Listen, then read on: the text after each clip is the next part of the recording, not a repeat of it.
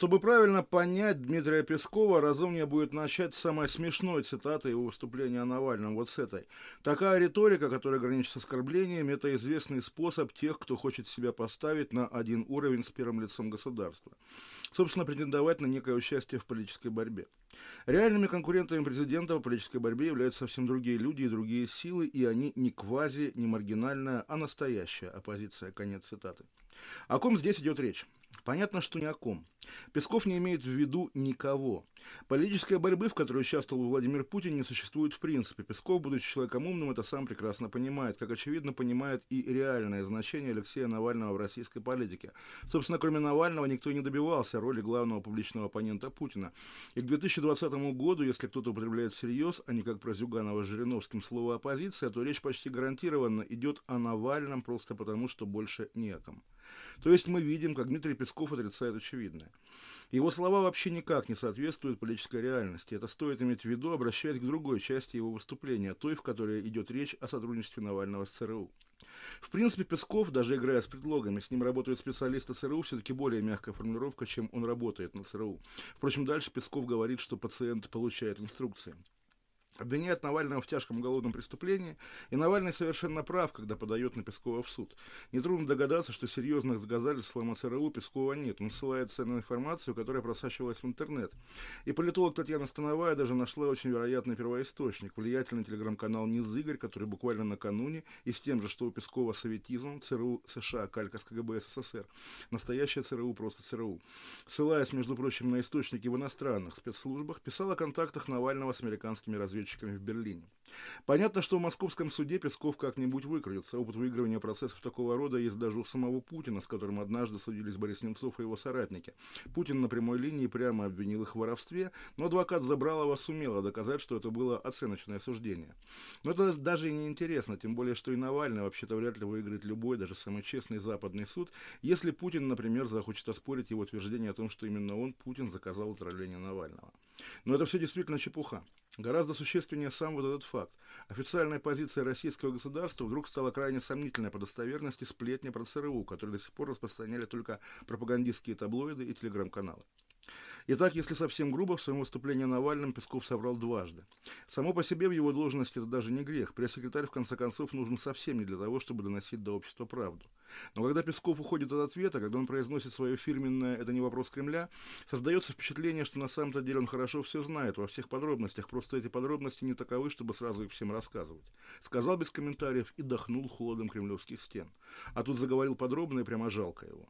Вранье ведь тоже бывает разным. Бывает хитрым, бывает коварным, а здесь ни того, ни другого. Здесь оно бессмысленное, беспомощное, неумное.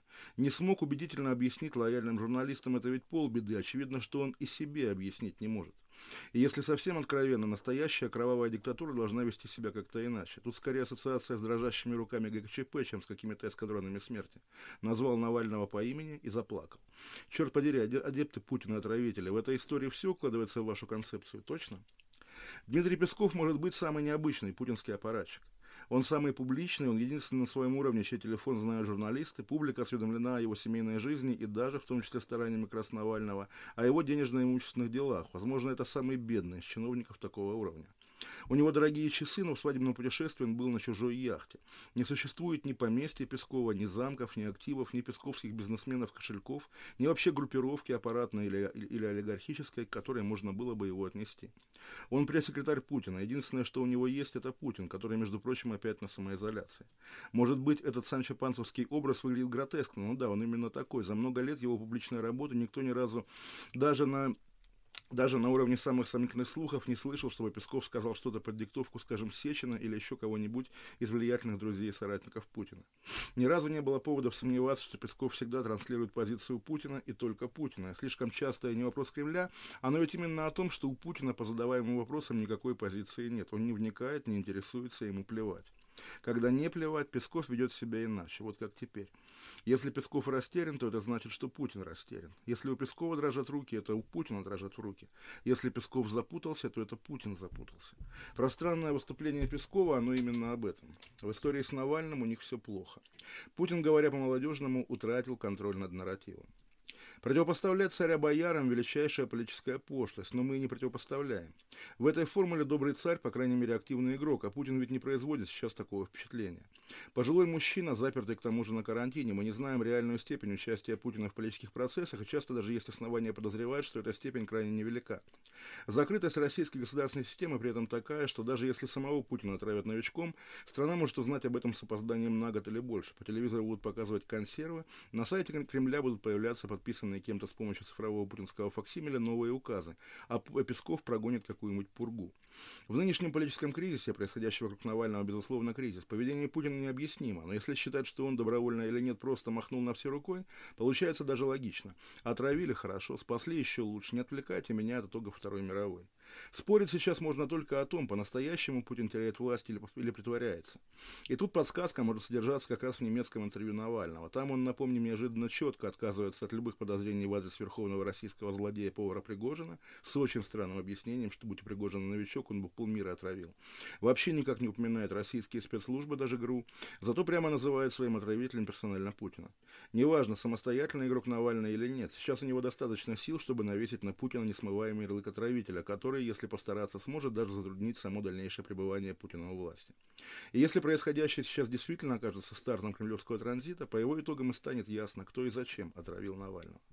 В какой-то момент стало ясно, что человек, оснащенный интерфейсом, соединяющим его мозг с компьютером, может посылать сигналы мозга куда угодно – в соседнюю комнату или даже на Луну. Он сможет управлять курсором мышки или искусственной рукой, симулятором полетов или реальным самолетом. Несмотря на фантастичность таких предположений, разработки в этой области ведутся давно и активно, а некоторые прообразы таких интерфейсов уже стали реальностью. Например, люди с ампутированными конечностями могут вновь осязать, используя протезы, контролируемые мозгом. Если мысли, чувства и другая ментальная активность не более чем электрохимические сигналы, могут ли подобные устройства, применяемые не в медицинских целях здоровыми людьми, расширить возможности самого мозга? В конце августа этого года Илон Маск провел онлайн-демонстрацию достижений компании Neuralink, приобретенной им в 2016 году и разрабатывающей интерфейс типа мозг-компьютер – Компактный круглый девайс, имплантированный в мозг свиньи Гертруды, по заявлению предпринимателя, передает сигнал в реальном времени с помощью крохотных нитей, которые тоньше волоса в 10 раз. Согласно прошлогодней презентации компании, устройство было протестировано на 19 различных животных с коэффициентом успеха 87%. Несмотря на то, что Маск позиционирует это событие как демонстрацию, по всей вероятности уже готового продукта, нейролинк еще предстоит провести клинические тесты на людях. В компании утверждают, что Управление по контролю качеством продуктов и лекарств США присвоило устройству статус прорывного, что может ускорить процесс.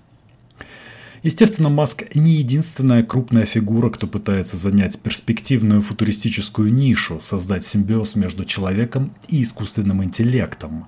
Facebook еще в 2017 году объявил о начале работы над устройством, которое поможет людям печатать текст с помощью мысли.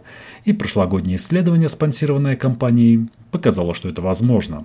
В 2019 году компания приобрела нью-йоркский стартап Control Labs, который разрабатывает технологию, позволяющую контролировать электронику с помощью повязки на запястье. Предполагается, что сумма сделки составила от 500 миллионов до 1 миллиарда долларов. В начале 2020 года консалтинговая компания Grand View Research опубликовала анализ, который показывает, что к 2022 году объем глобального рынка нейроинтерфейсов превысит почти 2 миллиарда долларов. В Швейцарии еще 7 лет назад был запущен международный проект The Human Brain Project, направленный на создание первой в мире модели человеческого мозга с помощью компьютеров. Сегодня же разработкой нейроинтерфейсов занимаются ученые по всему миру, от Германии до Японии. Основная область применения нейроинтерфейсов – медицина. Проявляют к ним интерес и развлекательная индустрия, и автопроизводители. Но чаще всего подобные исследования спонсируют, как указывает исследовательская компания RAND, военные. Это, например, исследовательские лаборатории армии и ВВС США, а также Управление перспективных исследовательских проектов Министерства обороны, DARPA. Делают они это давно, уже более 50 лет. Только в 2017 году DARPA выделила 65 миллионов долларов на поддержку шести академических групп, которые работают над разными задачами, но в результате должны произвести на свет крохотное устройство двусторонней связи мозга с компьютером. Путь к мозгу и обратно – Типы нейроинтерфейсов различаются по способам их взаимодействия. Однонаправленные либо принимают сигналы от мозга, либо посылают ему сигналы. В двунаправленных поток информации идет в обе стороны. В активных нейроинтерфейсах пользователь инициирует команды, воображая какое-либо действие. Они активно используются в медицине для реабилитации пациентов, переживших инсульт, помогают передвигаться людям с ограниченными возможностями. В реактивных Команда инициируется в ответ на внешнее воздействие системы. В пассивных же система просто считывает и анализирует состояние пользователя. По способу получения сигнала нейроинтерфейсы разделяются на инвазивные и неинвазивные – Первые подразумевают вживление импланта в череп, физическое соединение с мозгом или мышечными тканями. Вторые – это всевозможные шапочки и накладки на голову. Они основаны на принципе анализа электроэнцефалограммы мозга и являются более предпочтительным методом. Несмотря на то, что инвазивные обеспечивают более надежное соединение с мозгом, они могут представлять угрозу для здоровья. Здесь начинаются первые препятствия на пути соединения человека с компьютером – технические – действительно работающий неинвазивный или минимально инвазивный нейроинтерфейс необходимо сделать как можно меньшего размера, как можно более гибким и как можно более биологически совместимым с живыми тканями. Стимулировать и считывать активность мозга, то есть зафиксировать намерение в центральной нервной системе и одновременно передать его по периферической нервной системе – непростая задача поскольку нервные сигналы очень слабые, утверждает Рикки Мюллер, доцент кафедры электроинженерии и компьютерных наук Калифорнийского университета в Беркли. Лишь несколькими методами, по ее оценке, можно собрать большое количество информации из мозга достаточно быстро, чтобы управлять подключенными к нему устройствами, будь то роборука, симулятор полетов или дроны. Чем больше информации собирается, тем медленнее получаются действия, а чем быстрее действия, тем меньше данных получается собрать. Мюллер указывает и на прочие проблемы. Очень сложно добиться высокой пропускной способности в беспроводных устройствах, потому что на это требуется энергия, которой у вас может не быть, если вы работаете с системой с ограниченным уровнем энергии, которую представляет собой человеческое тело, говорит она. Этика и мораль в голове.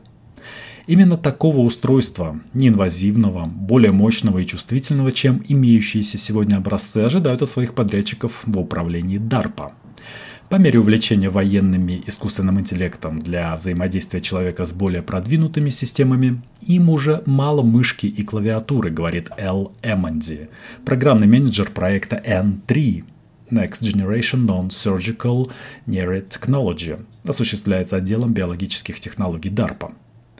В рамках этого проекта выделяются сотни миллионов долларов научным группам, занимающимся разработкой неинвазивных интерфейсов.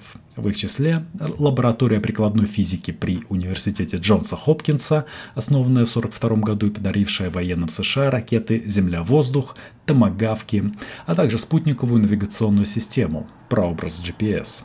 В своем отчете, опубликованном в конце августа, группа Рента особо подчеркивает необходимость регулирования использования нейроинтерфейсов в военной сфере, где технология особо уязвима для взлома. А она, по мнению Марчелла Йенца, старшего исследователя из швейцарской высшей технической школы Цюриха, уязвима по определению. Если что-то находится в компьютере, это можно хакнуть. Янса также полагает, что если нейроинтерфейсы обладают возможностью считывать мысли человека, то в будущем правительства могут заинтересоваться этой технологией для проведения расследований и дознаний. Кроме того, привилегированные группы граждан могут использовать неинвазивные интерфейсы для улучшения своих возможностей, усиливая имеющиеся неравенства – Существуют и юридические вопросы. Может ли полиция заставить человека надеть такой нейроинтерфейс? А если у них есть ордер на подключение мозга к компьютеру? И можно ли будет удалить свои потаенные и нетолерантные мысли из компьютера после пользования интерфейсом? В этой сфере, по замечанию автора материала Vox, нам могут понадобиться дополнительные нейропрова. Взгляд в послезавтра – Конечно, все это вопросы даже не завтрашнего, а послезавтрашнего дня. По мнению Эндрю Джексона, профессора Ньюкаслского университета, десятилетия исследований показали, что мозг не выдает свои секреты легко и будет сопротивляться еще долгое время. Биомиметическое декодирование, лежащее в основе всех нейроинтерфейсов, способно справляться с простыми движениями, но сможет ли оно перенести это на более сложные ментальные процессы даже с помощью ИИ, на помощь которого очень надеется Маск? Впрочем, по мнению других ученых, положение дел в сфере значительно улучшилось за последние десятилетия. Бин Хэ, глава отдела биоинженерии Университета Карнеги Меллона, в прошлом году разработал неинвазивный нейроинтерфейс, способный безотрывно отслеживать компьютерный курсор на экране без заметных задержек. Он рассказывает, что когда только начал работать с ЭЭГ в плане декодирования намерений человека, то относился к этому со скепсисом. А сегодня его лаборатория способна делать то, что было немыслимо еще 10 или 20 лет назад. Эта область заметно развелась. Множество вещей, которые представлялись людям невозможными, происходят уже сегодня, говорит он. Последние несколько лет нейротехнологии переживают взрывной подъем, развиваются нейронауки, нейрохирургия, микроэлектроника. Компьютеры стали достаточно быстрыми, чтобы обрабатывать эту информацию и переводить ее в понятную команду для компьютерного курсора, роборуки и симулятора полетов. Джек Галланд, профессор психологии Калифорнийского университета в Беркли, ведущий эксперт в когнитивной нейробиологии, считает, что надеваемый на голову девайс, способный декодировать наши мысли, появится еще не скоро. Но наука не стоит на месте. Фундаментальных физических препятствий для разработки неинвазивного нейроинтерфейса нет. Это лишь вопрос времени, полагает он. Аномально плохая погода могла оказать значительное влияние на количество жертв как Первой мировой войны, так и пандемии испанского гриппа. Об этом говорит новое исследование, авторы которого утверждают, что из-за проливных дождей и перепадов температур количество умерших значительно выросло. Проанализировав 72-метровый альпийский керн льда, ученые из Гарвардского университета, Института изменения климата при университете Мэна и Ноттингемского университета смогли внимательно изучить климатические паттерны в Европе между 1914 и 19 годами. Новизна их исследования в том, что они впервые связали свои выводы с войной и испанкой. Необычно влажные и холодные условия привели к большим потерям на полях сражений, считают ученые, а также повлияли на миграцию птиц, насильственно сблизив последних и людей в степени невозможной при нормальных условиях. В течение шести лет на территории всей Европы было значительно больше дождей, и стояла более холодная погода из-за того, что циркуляция атмосферного воздуха изменилась. Такая аномалия встречается раз в столетие, утверждает климатолог Александр Мор из Гарвардского университета. При этом он не называет погодную аномалию причиной пандемии. Но ухудшившаяся погода, по его мнению, определенно была потенциирующим фактором, то есть той соломинкой, которая переломила верблюжью спину. Безусловно, ужасающие погодные условия во время Первой мировой хорошо известны и задокументированы. Однако новое исследование связывает эти условия с довольно редко встречающимся климатическим паттерном.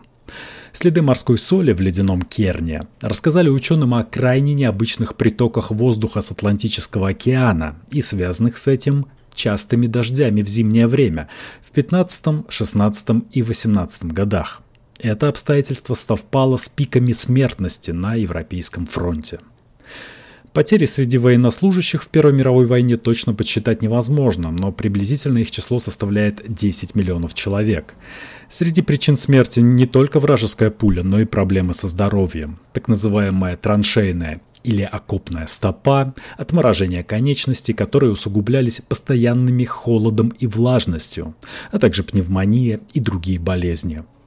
Мы обнаружили связь между более влажными и холодными погодными условиями и ростом смертности. Наиболее ярко она проявилась в период с середины 17 до первой волны испанки, утверждает археолог Кристофер Лавлак из Ноттингемского университета. Отвратительная по большей части погода осложнила и без того плохие боевые условия. Раньше исследования говорили о том, что к мутации вируса могло привести использование хлора на поле боя. Но ледяной керн из Альп впервые предоставил доказательство, что главную роль в создании идеальной среды для распространения штамма вируса гриппа, который привел к более смертоносной второй волне испанки, начавшейся по окончанию войны, сыграла все-таки климатическая аномалия. В научной работе также говорится, что по причине плохой погоды кряквы, первичные носители этого вируса, были вынуждены остаться в Западной Европе. Они полетели в Россию, как раньше. В сложившихся обстоятельствах они невольно сблизились как с военным персоналом, так и с гражданским населением, которые уже проживали в не самых гигиеничных условиях. Повышенная влажность означала более быстрое распространение вируса с птичьим пометом, предположили ученые. Возможно, эти условия привели к появлению более вирулентного штамма, который убил 2,5 миллиона человек в Европе. Учитывая нынешнюю пандемию и климатические аномалии, об этом уроке нельзя забывать, делают вывод ученые. Идея о том, что сильные проливные дожди могли ускорить распространение вируса, довольно интересная, считает профессор Филипп Ландриган, директор глобальной программы охраны общественного здоровья в Бостонском колледже. Он не принимал участия в исследовании. Одна из вещей, которые мы узнали в ходе нынешней пандемии – что вирусы более живучи во влажной атмосфере, чем в сухой, так что предположение о том, что распространение вируса в те годы в Европе шло ускоренным темпом из-за влажности, вполне логично. Думаю, это очень надежное и вызывающее много мыслей исследование. Оно заставляет нас по-новому взглянуть на взаимодействие инфекционных заболеваний и окружающей среды. Уже в марте этого года, когда коронавирусная эпидемия начала приобретать угрожающие масштабы, власти многих стран попросили общественность о помощи. Больницы о том, чтобы здоровые люди не скупали дефицитные маски, ученые о том, чтобы переболевшие сдавали плазму крови. Минобороны Израиля и местный стартап Vocalis Health попросили людей сдать образцы своих голосов, рассказывает издание Nature. Vocalis, компания с офисами в Израиле и США, ранее создала приложение для смартфона, с помощью которого можно было определить момент обострения хронической обструктивной болезни легких. Программа выявляла одышку в речи пользователя. В Vocalis решили поступить также и с COVID-19. Люди с положительным анализом на коронавирус раз в день открывали приложение и загружали в него свою речь. Они описывали, что видели и считали от 50 до 70. Затем Вокалис начинал обрабатывать полученные образцы с помощью системы машинного обучения, которые также предоставили образцы речи людей с отрицательным анализом, чтобы выявить голосовой отпечаток COVID-19. К середине лета компания обработала уже более полутора тысяч образцов и создала пилотную версию приложения для скрининга болезни. В настоящий момент Вокалис тестирует программу по всему миру – Стоит помнить, что она не ставит стопроцентно точный диагноз, но помогает выявить людей, которым нужно провести тесты, получить медпомощь или самоизолироваться. Наш алгоритм не инвазивный, он не лекарство. От вас ничего не требуется, только говорить, утверждает Тал глава Вокалис. Эта компания не одна пытается найти голосовые отпечатки или биомаркеры COVID-19. По крайней мере, три исследовательские группы работают над подобными проектами. Их команда анализирует аудиозаписи кашляющих больных и разрабатывают алгоритмы, чтобы понять по одному только голосу, носит ли человек маску или нет. Напомним, что ранее ученые использовали ИИ и алгоритм машинного обучения для голосовой диагностики депрессии, расстройств аутистического спектра и даже болезни сердца. Технологии развились настолько, что по малейшим отклонениям в голосовом паттерне можно было ставить диагноз. Неудивительно, что компании по всему миру решили поставить свои наработки на коммерческие рельсы. Если некоторые подходят к этому с научных позиций, поставляя приборы для использования в больницах или в ходе научных исследований, то другие смотрят на вопрос более широко, пытаются снабдить этими технологиями смартфоны и умные колонки – в будущем вы просто начнете говорить с вашим голосовым помощником, с Siri или Алексой, и она вам скажет «Постойте, да у вас простуда», считает Берн Шулер, специалист по распознаванию речи и эмоций из Имперского колледжа Лондона. Впрочем, это все еще новая сфера. Научных исследований недостаточно, а разработчикам технологий придется преодолеть много препятствий. От постановки неверных диагнозов до вмешательства в личную жизнь и нарушения медицинской тайны. Однако потенциал этих технологий огромен, так как ученые полагают, что анализ голоса вполне способен помочь при постановке диагноза, благодаря сложности и разнообразию человеческой речи. В этом разработчикам очень помогает алгоритм машинного обучения. Они способны скармливать компьютеру сотни тысяч голосовых сэмплов, чтобы найти, какое заболевание соотносится с тем или иным паттерном речи. Как звучит болезнь Паркинсона? В самом начале большая часть работы была сфокусирована на пациентах с болезнью Паркинсона. Известно, что она оказывает заметное влияние на манеру речи больного, но диагностического теста по голосу не существовало. Около 10 лет назад специалист по машинному обучению и обработке сигналов Макс Литл решил изучить, сможет ли анализ голоса помочь врачам в постановке сложных диагнозов. Литл и его коллеги в одном эксперименте использовали записи голосов 43 взрослых. У 33 из них была диагностирована болезнь Паркинсона. Их попросили протянуть гласную «А». С помощью алгоритмов по обработке речи они проанализировали 132 акустические характеристики каждой записи. И в конце концов выявили 10 отпечатков болезни Паркинсона, включая дрожь в голосе и изменение тембра.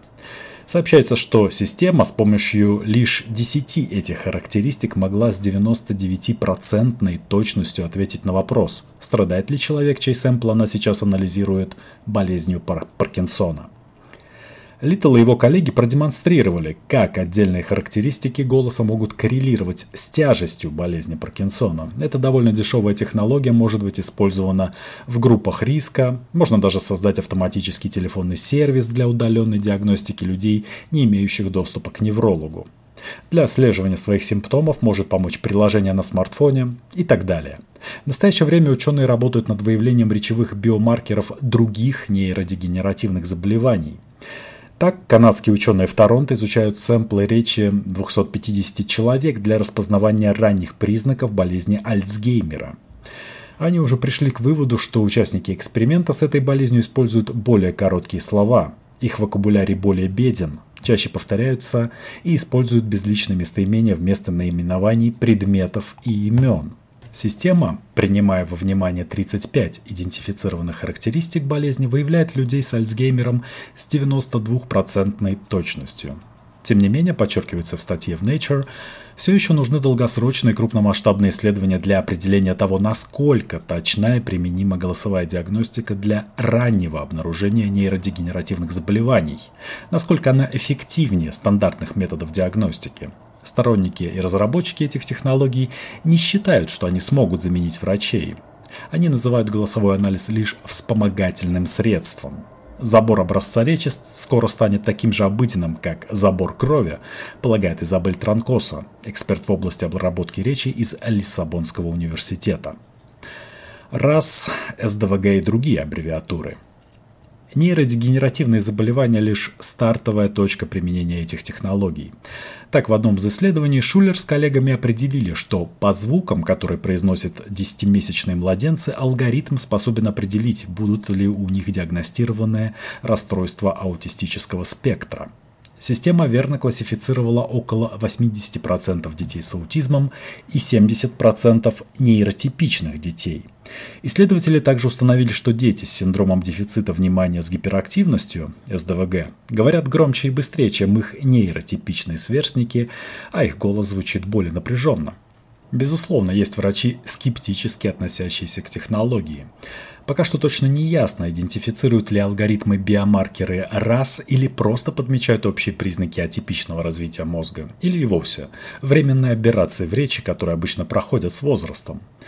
Даже если ученые и выявят надежный голосовой биомаркер, то его стоит использовать для определения тех детей, которым медицинское внимание пойдет на пользу, не нужно применять его ко всем и навешивать ярлыки, особенно в столь раннем возрасте, считает Рэй Апол, специалист по коммуникативным расстройствам из Университета Священного Сердца, Коннектикут. Тем временем ученые также рассматривают потенциал этой технологии в отношении психических расстройств, депрессии, психоза и биполярного расстройства, среди прочих. Психиатр из Нью-Йоркского университета Чарльз Мармор использовал в своей работе машинное обучение для определения 18 голосовых характеристик посттравматического стрессового расстройства у 129 ветеранов военных действий, мужчин. Ему удалось создать систему, предсказывающую с 90% точностью наличие у человека ПТСР. Сегодня он и его коллеги пытаются расширить эту работу системы на женщин и гражданских лиц.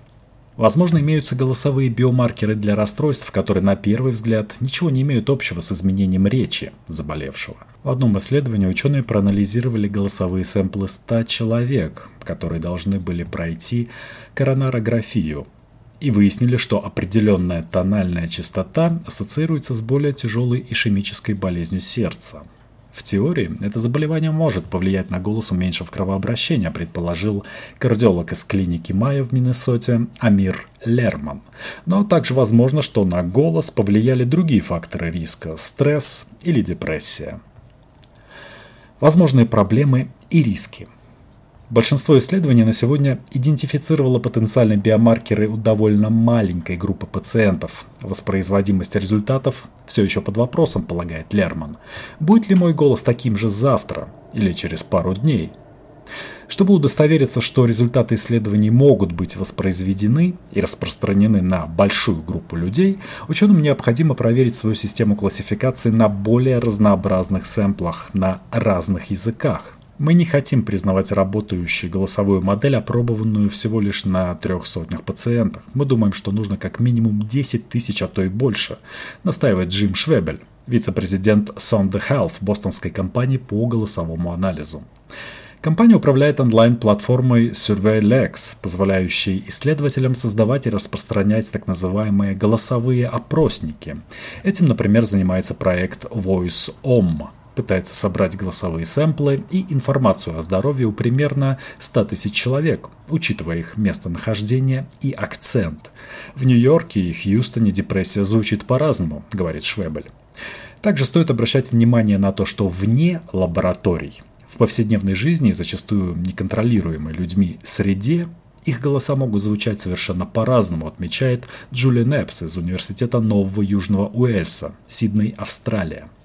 Когда он совместно с коллегами анализировал голосовые сэмплы, записанные в лаборатории на высокочувствительный микрофон, им удавалось диагностировать депрессию с точностью в 94%.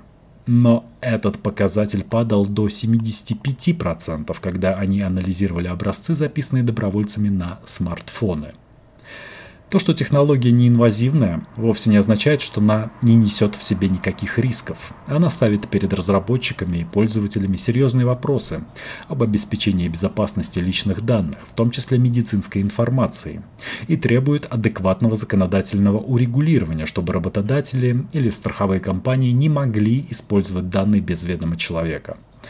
Кроме того, всегда существует риск получения ложно-положительного результата и чрезмерной диагностики. Так что стоит понимать, что технология пока что далека от своего реального применения, но уже сейчас нужно думать о том, что будет, когда она станет доступна. В феврале 2020 года эпидемиолог Джонатан Эпстайн подтвердил, ученые не выяснили окончательный источник COVID-19, но почти уверены, что вирус передался человеку от летучей мыши. Животные, которых готовили на рынке в китайском Ухане, переносили заболевания, и клиенты местных стритфудов наверняка стали первыми заболевшими среди людей. Так начался новый виток наших сложных отношений с рукокрылыми. Люди никогда не доверяли летучим мышам. Млекопитающее с крыльями и причудливой мордой, которая питается кровью и живет во тьме, уже достаточно зловещее сочетание. Еще в середине 19 века натуралист Альфонс Туссенель написал Летучая мышь – химера. Ужасное, невозможное существо, символ сновидений, бреда призраков, болезненных видений, душевного смятения и безумия.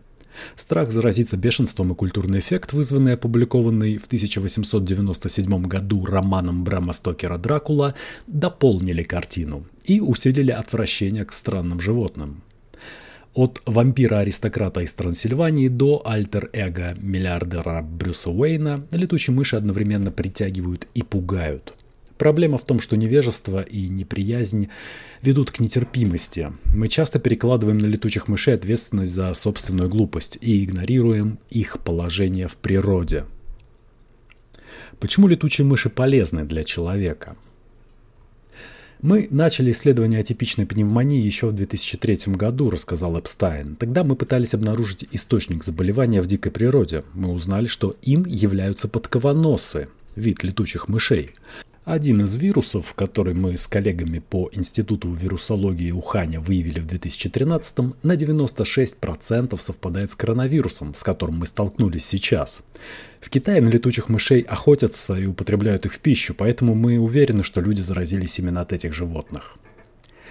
Коронавирусы лишь одна из разновидностей инфекции в организмах летучих мышей. Всего эти маленькие млекопитающие переносят 137 вирусов, включая бешенство, хиниповирусы, лихорадку Эболу и Марбург. Они также переносят больше патогенов, чем другие животные, потому что живут большими колониями. Вирусы распространяются между летучими мышами как грипп у людей. Благодаря уникальной иммунной системе вирусы не вредят животным, а сохраняются в их телах как бы в запечатанном виде. Точно неизвестно, как летучие мыши выработали переносимость к болезням. По одной из версий это связано с причудливой генной мутацией, по другой со способностью рукокрылых летать. Пока они лижут друг друга, испражняются и дышат в пещерах, образуется идеальная среда для распространения вируса – но во время полета летучие мыши вырабатывают такой объем внутреннего тепла и такую высокую скорость обмена веществ, что их тела обретают способность противостоять микробам. Это предположение назвали гипотезой полета как лихорадки – flight as fever. Кроме того, во время полета температура тела летучей мыши повышается до 40 градусов Цельсия, что является неблагоприятной средой для распространения вируса. Исследования ученых Института вирусологии Уханя показали, что в отличие от людей и других млекопитающих, реакция иммунной системы летучих мышей на вирусы не провоцирует атаку на собственные клетки и ткани. В случае человека такая чрезмерная защита может привести к аутоиммунным заболеваниям, но летучие мыши могут без проблем съедать в день несколько сотен насекомых, которые также переносят вирусы.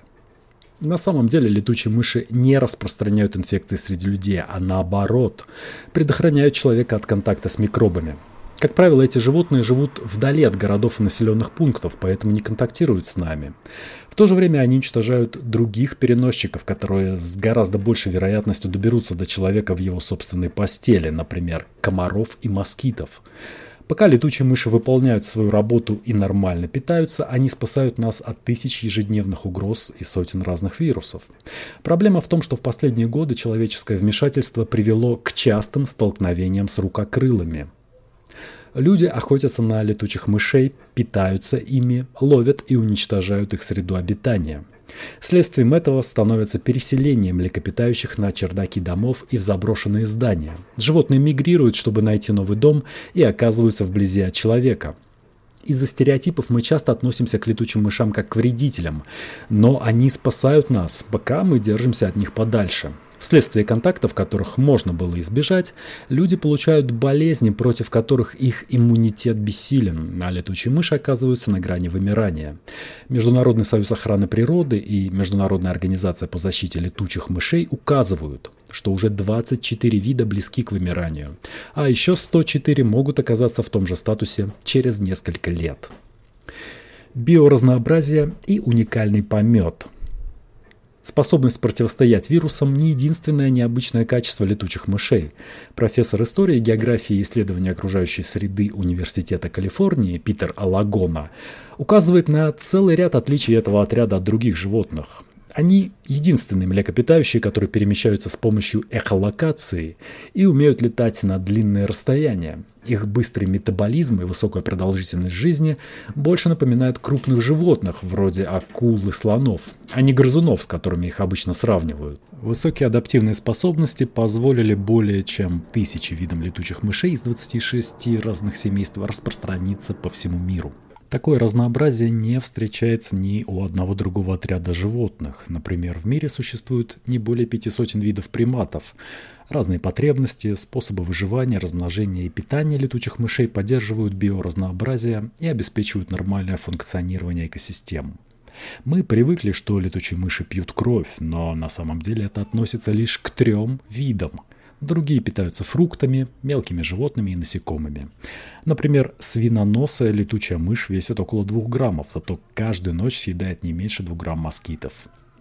Установлено, что диета летучих мышей сохраняет для экономики США как минимум 3 миллиарда долларов в год, поскольку сокращает использование пестицидов и улучшает урожай. Это связано с уникальными свойствами помета этих животных. Питаясь насекомыми и опыляя фрукты и растения, летучие мыши выделяют помет с высоким содержанием соединений фосфора и азота. Его используют в качестве удобрения, основа для мыла и даже некоторых лекарств. Эксперт в области ветеринарной вирусологии из университета Сурре Дэниел Хортон подчеркивает, что фермерам даже не приходится специально добавлять гуану в почву. За ночь летучие мыши способны преодолевать до 350 километров. Во время полета они регулярно испражняются и таким образом обеспечивают естественное удобрение семенам. Дружба и секс.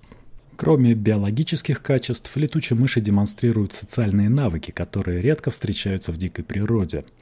Пары, которые содержались вместе, поддерживают контакт и на воле. Можно сказать, что между рукокрылыми устанавливаются дружеские отношения с соответствующими привилегиями. Например, напившаяся крови летучая мышь отрыгивает в рот знакомой немного жидкости, если той не удалось найти пропитание – при этом они усвоили сложные механизмы социального обмена. Когда одна летучая мышь помогает другой, она рассчитывает, что та при необходимости ответит любезностью. Если с летучей мышью поделились кровью, а она не сделала этого в ответ, больше ей не помогут, отмечает преподавательница биологии Кильского университета Джен Хул. В диких колониях редко принимают выращенных в неволе животных, а летучие мыши, которые росли вместе, тесно взаимодействуют на протяжении всей жизни. Взросление в неестественной среде мешает им получить необходимые социальные навыки, продолжает Хул. Кажется, для летучих мышей дружеские связи имеют такое же значение, как для людей. Знакомство подразумевает безопасность и помогает избежать столкновений и конфликтов. Кроме того, установление дружеских связей позволяет рассчитывать на выгоду в будущем. Другим примером высокой организации летучих мышей является то, как они вычесывают и чистят друг друга. Хул считает, что такие действия способствуют укреплению связей и являются аналогом совместного похода в кафе у людей. Бихевиорист и эколог из университета штата Огайо Джеральд Картер как-то провел эксперимент, поместил в одну клетку двух незнакомых между собой летучих мышей, а в другую две группы по три незнакомых животных – Изолированная пара наладила отношения быстрее, рассказал Картер, а группы дольше привыкали друг к другу. Как соседи по колледжу, которые вдруг столкнулись с другой компанией. Постепенно летучие мыши начали расчесывать друг друга, а через какое-то время те, кто почистил друг другу мех, поделились пищей. Так особи постепенно убедились, что соседу можно доверять. Летучие мыши обладают не только сложными социальными связями, но и более развитыми сексуальными навыками по сравнению с большинством других животных. Исследование энтомологического института Гуанчжоу показало, что во время копуляции 14 из 20 самок индийских коротконосых крыланов выворачиваются так, чтобы орально ласкать половой орган самца, который находится сзади. В парах, где это происходило, спаривание занимало больше времени, чем в тех, которые просто совокуплялись. Мы плохо знаем летучих мышей, поэтому боимся их. Они действительно могут вызвать пандемию, но лишь если человек вторгается в их ареал, нарушает естественный баланс сосуществования и воспринимает их как пищу или добычу. Признать роль летучих мышей и оценить их значение для царства живого – лучшее, что мы можем сделать, чтобы избежать распространения вирусов и сохранить разнообразие видов. Нормальная температура тела постоянно колеблется и зависит от многих факторов. Состояние организма, времени суток, окружающей обстановки, а также пола и возраста человека. У здорового человека она находится в промежутке от 35,5 до 37,2 градусов по Цельсию. Новое исследование американских ученых выявило еще одну закономерность – за последние 150 лет температура человеческого тела последовательно снижалась на 0,3 градуса каждые 10 лет. Ведущий автор исследования, профессор медицины Стэнфордского университета Джули Парсонет, объясняет это улучшением условий жизни и снижением количества воспалительных процессов. Результаты работы ее команды были опубликованы в журнале eLife. Разница, которую обнаружили ученые, на первый взгляд невелика – минус 0,59 градуса в среднем для мужчин и минус 0,32 градуса для женщин. Но это в очередной раз подтверждает тот факт, что температура тела более переменчивая константа, чем принято думать. В чем суть работы американских ученых? Они использовали три базы данных. Ветеранов гражданской войны в США за 80 лет между 1862 и 1930, национальной программы по исследованию здоровья с 1971 по 1975 годы и выборку Стэнфордского университета с 2007 по 2017 годы. Общее количество измерений составило более 677 тысяч. Мы изучили информацию только по штатам, говорит Парсонет. Надо проверить, наблюдается ли это где-то еще. Мы эволюционируем физиологически, но что это значит, я пока не знаю. Разрушение стандартов.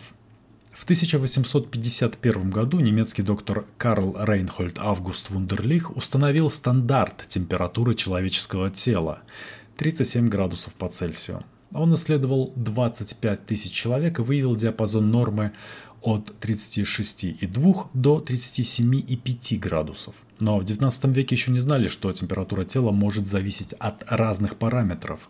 До 1992 года выводы Вундерлиха никто не оспаривал. Но в 1992-м команда ученых университета Мэриленд в Балтиморе проводила испытания вакцины. У 148 участников испытаний средняя температура оказалась 36,8.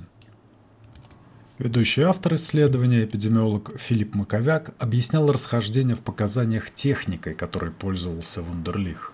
Он нашел один из термометров того времени в коллекции Музея медицинской истории Мюттера в Филадельфии и опытным путем обнаружил, что его показания искажали данные, а именно повышали температуру на более чем 1 градус. Впрочем, Парсонет утверждает, что разница в приборах измерения не объясняет эффект. В работе команды Стэнфордского университета падение температуры тела наблюдалось даже в пределах одной базы данных из года в год, а снижение показателей их двух современных баз данных 70-х и 2010-х, когда оборудование и техники измерения оставались относительно одинаковыми, было неизменным. Выводы Парсонет подтверждает еще одно исследование. В 2017 году в Великобритании было проведено около 240 тысяч измерений температуры у более чем 35 тысяч добровольцев. По условиям эксперимента они не были инфицированы и не принимали антибиотики. В результате средняя температура тела оказалась равной 36,6. Температура нового человека – Парсонет считает, что снижение температуры можно объяснить изменениями в человеческой физиологии. В конце концов, по ее словам, жизнь среднего американца в 2020 году сильно отличается от жизни ветерана армии конфедерации полтора века назад. Благодаря современной диете изменился микробиом, улучшилось качество жизни и здравоохранения. Количество физической нагрузки в повседневной жизни сегодня совсем другое. Это лишь некоторые из множества факторов, способных повлиять на метаболизм который напрямую связан с температурой тела.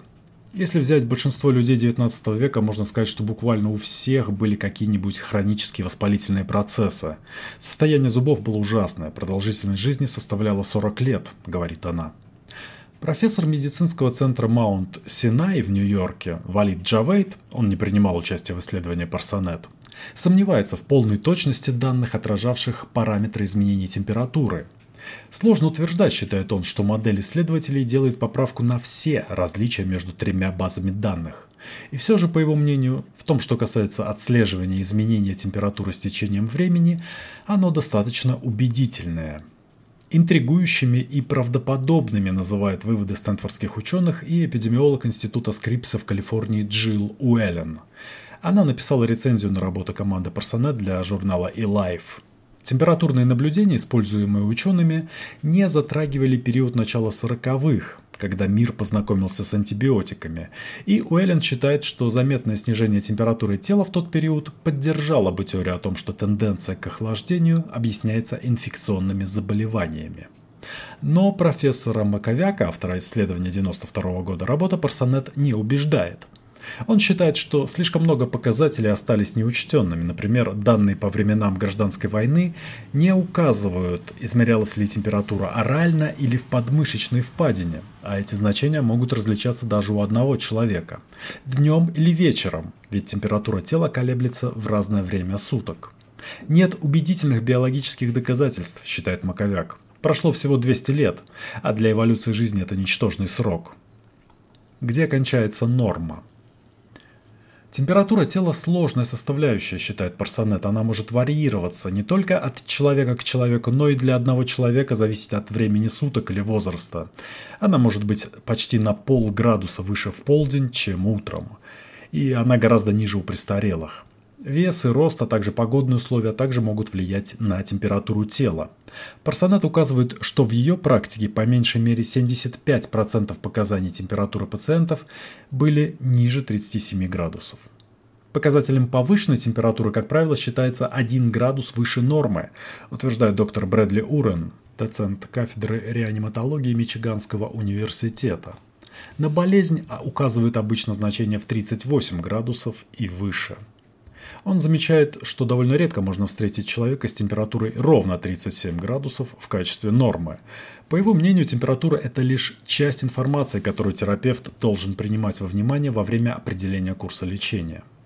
Нужно учитывать общее состояние пациента, чтобы определить, является ли температура высокая, пониженная или нормальная, определяющим фактором, говорит Урен. Например, пациента могут лечить от инфекции даже при нормальной температуре, если другие физические показатели, а также общее состояние указывают на наличие болезни. Мы остываем, и это нормально. Учитывая, сколько факторов могут влиять на температуру тела, авторы исследования не советуют обновлять стандарт для взрослого населения США.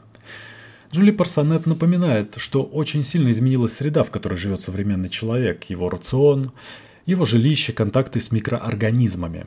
Пусть мы думаем о людях как о существах мономорфных, которые оставались таковыми всю историю эволюции, но сейчас мы уже не те, что были. Мы меняемся физиологически. Она считает, что средняя скорость обмена веществ, которая отражает количество потребляемой телом энергии, постепенно снизилась со временем. Это могло произойти в результате уменьшения количества воспалительных процессов, например, инфекционных болезней. Воспалительные процессы производят всякого рода белки и цитокины, которые разгоняют метаболизм и повышают температуру, говорит она конце концов, кондиционирование воздуха и система отопления привели к более стабильной окружающей нас температуре, нивелируя необходимость тела тратить энергию на поддержание его температуры. Также свою роль могло сыграть улучшение санитарных условий медицины в частности стоматологии. Это просто снизило количество заболеваний.